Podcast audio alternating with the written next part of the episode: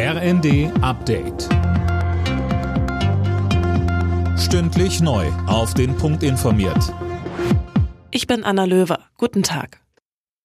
Ein Gaspreisdeckel würde den Bund rund 2,5 Milliarden Euro kosten. Das geht laut Redaktionsnetzwerk Deutschland aus der Antwort des Wirtschaftsministeriums auf eine Anfrage der Linksfraktion hervor.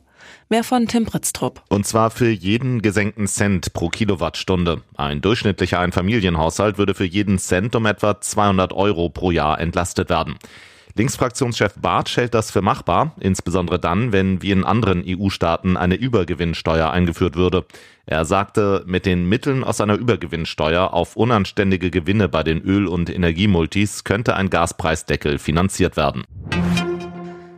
An Tag zwei seiner Reise auf der arabischen Halbinsel besucht Bundeskanzler Scholz heute die Vereinigten Arabischen Emirate. Bei den Gesprächen über Gaslieferverträge mit den Emiraten gebe es Fortschritte, sagte Scholz. Später geht es für ihn noch weiter nach Katar.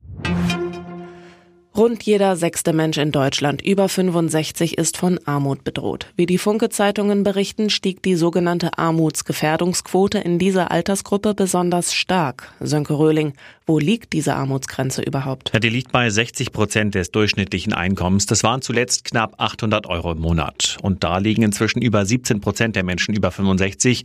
Vor einem Jahr waren das noch nicht mal 15 Prozent. Und auch in den anderen Altersgruppen müssen immer mehr Menschen mit so wenig Geld auskommen. Die Linke fordert deshalb ein deutliches Plus bei der Grundrente.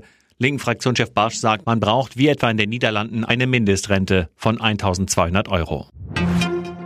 Der Kenianer Eliud Kipchoge hat einen neuen Marathon-Weltrekord aufgestellt. Er kam in Berlin nach zwei Stunden, einer Minute und neun Sekunden ins Ziel und verbesserte so seinen eigenen Rekord um eine halbe Minute. Alle Nachrichten auf rnd.de